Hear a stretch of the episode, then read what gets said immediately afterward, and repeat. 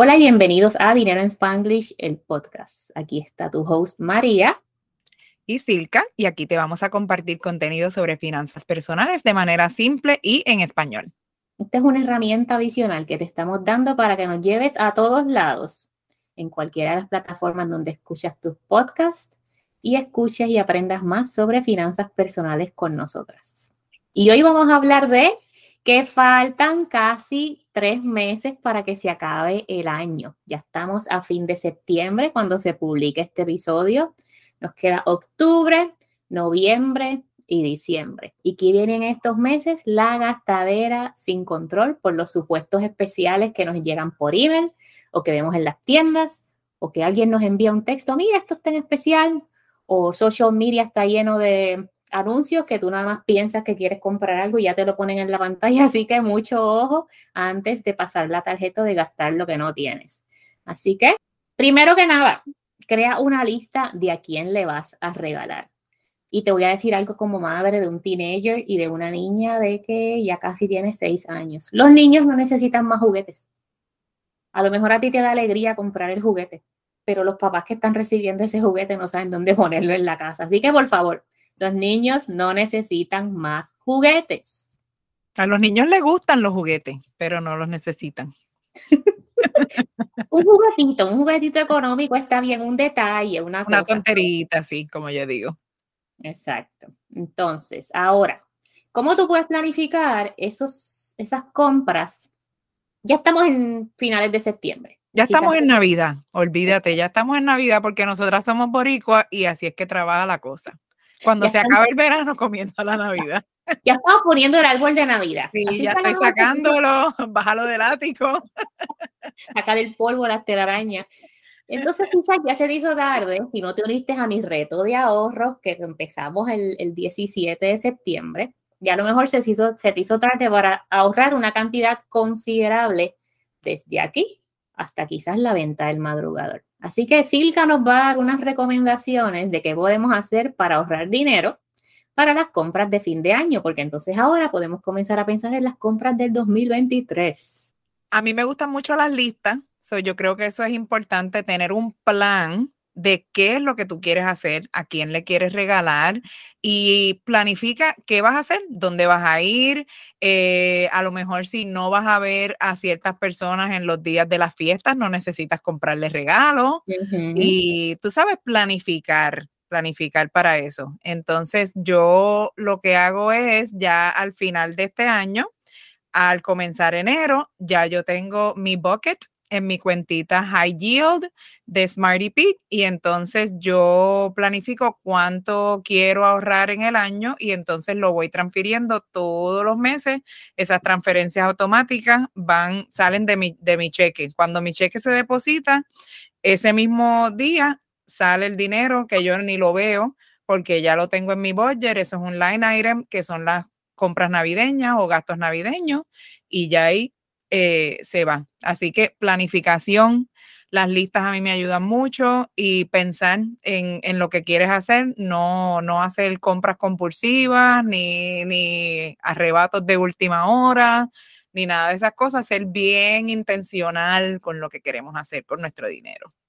Y algo que mencionaste ahí es ah, hacer una lista de a quién le vas a regalar y saber a quién vas a ver durante las fiestas. A mí me gusta recibir regalos, a quien no le gusta, pero si yo sé que eso a ti te está causando un estrés económico, yo soy una adulta y yo sé que tú no me tienes que regalar. Si tú no me has visto todo el año o no me, eh, yo prefiero una llamada o un platito de arroz con habichuela o una comida que hagas en tu casa, aunque sea un sándwichito mezcla, a que te endeudes porque me tienes que regalar un regalo o dar un regalo porque te sientes obligada, obligado a dar un regalo. Así que si tú estás en este camino de lograr tu estabilidad financiera, déjale saber a tus familiares y amigos, la gente que te quiere de verdad, no te quiere ver endeudada, ni con estrés de las compras, ni nada de eso. Así que ese mensaje te llegue y déjale saber a todo el mundo que tú estás escuchando María y a Silka de Dinero en Spanglish y no te vas a endeudar esta temporada.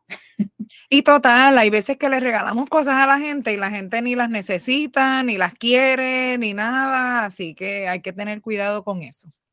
Entonces, ya aprendiste que vas a hacer una lista de quién le vas a regalar ya como mamá te di un recordatorio, familia y amigos escuchen, mis niños no necesitan más juguetes. y entonces vas a comenzar a ahorrar comenzando ahora, comenzando en enero, vas a abrirte una cuenta High Yield Savings Account. Silka y yo las tenemos en Smarty Pig, anuncio no pagado, nosotros nadie nos paga, simplemente Ahí fue donde caímos cuando Silka estuvo haciendo su research de High Yield Savings Account, que en algún momento dijo que se iba para Puerto Rico a abrir una cuenta. Y yo, era nena. Estaba buscando donde mejor me pagaran los intereses y estaba buscando en todas partes, pero fue. En todas partes. pero High Yield Savings Account las consigues en línea. Nosotras tenemos Peak, Ally, Bank, hay muchas otras que te dan esas cuentas. Creas tu listado y olvídate de los supuestos especiales. Olvídate de todos los emails que recibes. Desde hoy vas a darle un subscribe a todos esos emails que no, lo que hacen es um, crearte más compulsión a comprar, ¿ok? Créeme que he caído ahí y como tú dices, nos leen la mente. Ya yo estoy considerando, yo soy corredora y ya estoy considerando que necesito unos tenis nuevos. Nada más que busqué, hice un Google search de tenis y ya sabes que me llegan emails, me salen anuncios en Facebook, me salen de todo. Todo lo que tú buscas en el teléfono, él va a encontrar una forma de sneak in para tratar de persuadirte de comprar cosas. Así que esos emails, a mí tantas cosas que yo compro, ya compraba, ya ahora me controlo mejor. Todavía caigo de vez en cuando, sí, depende de lo que sea que me llegue por email, pero eh, antes era, tú sabes, me, cogían, yo era un target audience de ellos y yo veía esos emails que el, texto te dice 60% off, 70% off y yo directito porque lo necesito. A mí me cogían con el Ulta, la ah. compañía de los maquillajes que entonces te ponen arriba el gift bag. Si gastas 50 dólares te llegan todos esos productos. Todavía yo tengo en mi closet cositas miniaturas tengo perfumes miniatura, tengo 20 muestras ahí de cosas que tú, Mira qué generosos, Ulta, todo lo que me van a regalar. voy a gastar 50 dólares de cosas que no necesito un carajo. Tú sabes qué dice mi papá. Mi papá dice, cuando tú le dices que algo está en especial y tú le dices, mira, esto estaba eh, de 100 dólares, estaba en 50 dólares, así que me ahorré 50 dólares. Y él dice, no, no te ahorraste nada, gastaste 50 dólares. Siempre nos dice lo mismo. Y ese es el ejercicio de ahora de, esta temporada, porque entonces um, pues, solamente compensar que necesitabas algo o que querías algo, te van a hacer un bombardeo de mercadeo en las redes sociales y en tu email. Así que quiero que hagas un ejercicio de needs versus wants, ¿ok? Y esto lo necesitas o lo quieres. ¿Qué pasa si no lo compras? Espera quizás ponlo en el carrito, ah, entras a la aplicación donde te está dando la tentación tremenda de comprar lo pones en el cart ahí, lo dejas 48 horas y si no pasó nada en 48 horas, no, te, no pensaste en ese producto más, no lo compres porque no lo necesitabas, era simplemente un deseo de añadir algo más. Así están muchas de nuestras cocinas con 20 gadgets que no usamos, así que por favor, no compres cosas que no necesitas. Si es que las quieres porque están en especial, no las compres. Si la necesitas y tú sabes que después de 48 horas todavía la necesitas, tú y tu familia la necesitas, pues entonces mira a ver cómo la vas a comprar. No quiero estar endeudada comprando cosas que... Eso es importante. Si quieres algo, porque todos queremos algo y esto no se trata de, de no nunca comprarte nada que tú quieres. Tú sabes, si quieres algo, ponlo en el budget y si tienes que ahorrar varias semanas para eso, pues ahorras varias semanas o a lo mejor tienes que ahorrar un par de meses o lo que sea, pero si quieres algo, ponlo en el budget. Ponlo en el budget, planifica para eso que quieres y así. Mira, y algo ahí es, um, a mí nunca me vas a escuchar hablar de frugal living, frugal living. Esta gente que viven con poquitas cosas, los admiro y a cada cual le aplica lo que le va. Si esa eres tú, que te gusta ah, vivir con poquitas cosas, un closet minimalista, cocinar en la casa, caminar lo más que puedas, good for you. Pero si eres como yo, que nos gusta la conveniencia, pon todas esas cosas en tu presupuesto. Pero volviendo al tema de que nos faltan tres meses para fin de año, no gastes más de lo que puedes. Por complacer un deseo de otra persona o tuyo, porque a veces nos comprometemos a ir a actividades familiares por el que dirán y mentalmente y nos vamos ahora a la salud mental, estamos en la salud financiera y nos vamos a la salud mental mentalmente te da estrés visitar ese lugar, vas a terminar dando regalos a gente que nunca hablas al año, vas a terminar más pelado o más pela que nunca, a terminar endeudado. Así que no hagas nada por complacer a nadie. Ah, revisa tu plan de presupuesto, tu plan hacia la independencia financiera y toma tus decisiones adecuadas.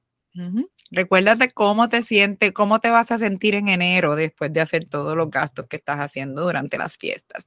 Ay, ay, ay. Y aquí encontré una estadística en línea que decía que los cargos a las tarjetas de crédito, ahí la gata de Silca está. Mi visitante. los cargos a tarjetas de crédito aproximados durante la temporada de fin de año. Cada familia carga aproximadamente 1.100 dólares a la tarjeta de crédito. Y hay un 15% de la población, estas estadísticas son de Estados Unidos, que carga 3.000 dólares a la tarjeta de crédito. Ahora, ¿tú crees que esa gente tiene el billete para saldar esas tarjetas en diciembre 31? Yo no sé. No sabemos. Así que con eso te dejamos. Quedan tres meses para fin de año. Si estás escuchando este episodio el miércoles, cuando sale, la registración para Transforma tu Dinero abre en la noche y me puedes acompañar en el webinar Tres errores comunes de dinero y cómo resolverlos. Gracias por escucharnos y te deseamos mucho éxito.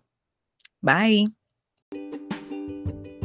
Si estás ready para crear tu plan financiero y encaminarte hacia la independencia financiera, revisa las notas del show para que veas más información sobre el programa VIP de Transforma tu Dinero. En este programa vamos a trabajar juntas en ese plan hacia la independencia financiera. No lo sigas dejando para luego. Tú y tu futuro te lo van a agradecer.